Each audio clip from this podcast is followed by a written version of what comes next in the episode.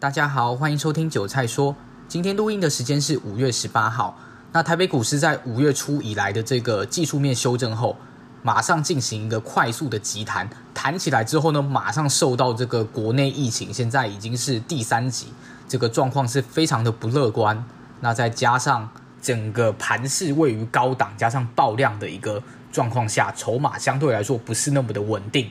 在上个礼拜开始出现了连续性的急杀，那上个礼拜三呢，更是直接造就了一个盘中大跌将近一千五百点夸张的一个记录。像我之前我自己记忆中有史以来我看过最大的跌点，大概就是去年三月，顶多九百点了，一千五百点真的是前所未见，真的是夸张的惊悚。而且那一天最恐怖的是，它是开低之后一路开始往下杀，然后一开始的杀的那个斜率都是比较像是一个缓杀，就是它的负斜率其实没有那么大，然后到后面是可能一些城市单停损，所有东西所有支撑全部被灌破之后的一个失控的一个用力往下的滑价，它一路从一万六千五百点之上。到一万六这边，然后开始有一些防守力道，然后弹起来了之后直接灌破，灌破之后又再弹，然后再灌破，然后最后是真的已经在多方失去了这个防守的力道之后呢，就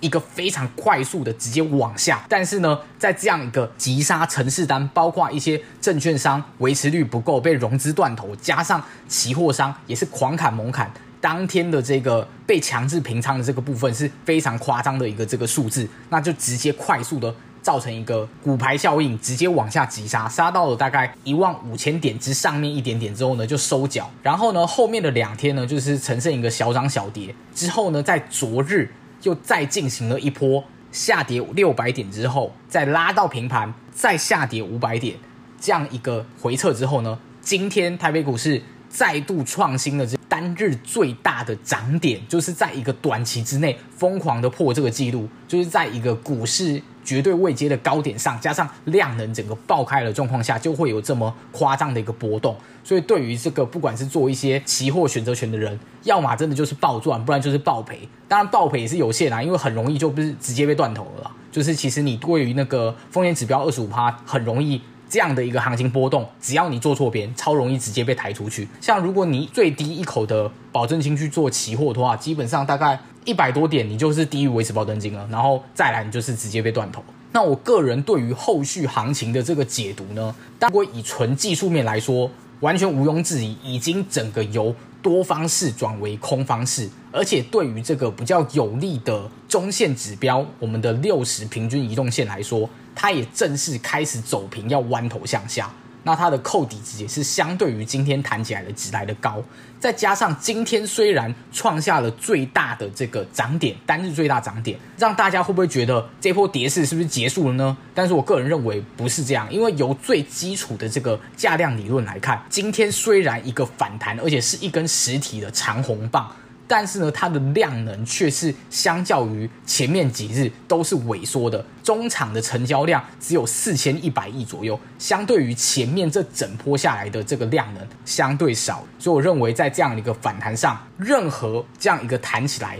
都该减码卖点或是放空点，在技术面上绝对都还是空方式的时候，当短中线的趋势上还没有从空方扭转成多方的时候呢，有反弹，绝对需要站在卖方或是空方去做一个减码的一个动作，是相对来说比较安全、比较保守。当你确认一个趋势又由空转多之后，再重新再来做多，这是一个比较类似于外资以及投信的一个相对被动的一个交易方式。那相对来说，这样就你当然不可能赚到最多的钱，就比较偏向一点右侧交易者这样的一个概念。那再加上这几天呢、每一天的这个本土病例的增加，基本上都是三位数起跳。那今天好不容易有微微的，相较于昨天变少，但是还是有两百多个之多。那这样这四天以来，其实应该已经加了九百个，接近一千个，那还是非常的可观。那短线上的这个情势，其实来说还是非常的不明朗。那在一个一个空头的一个过程中，其实急弹也是相当常见的。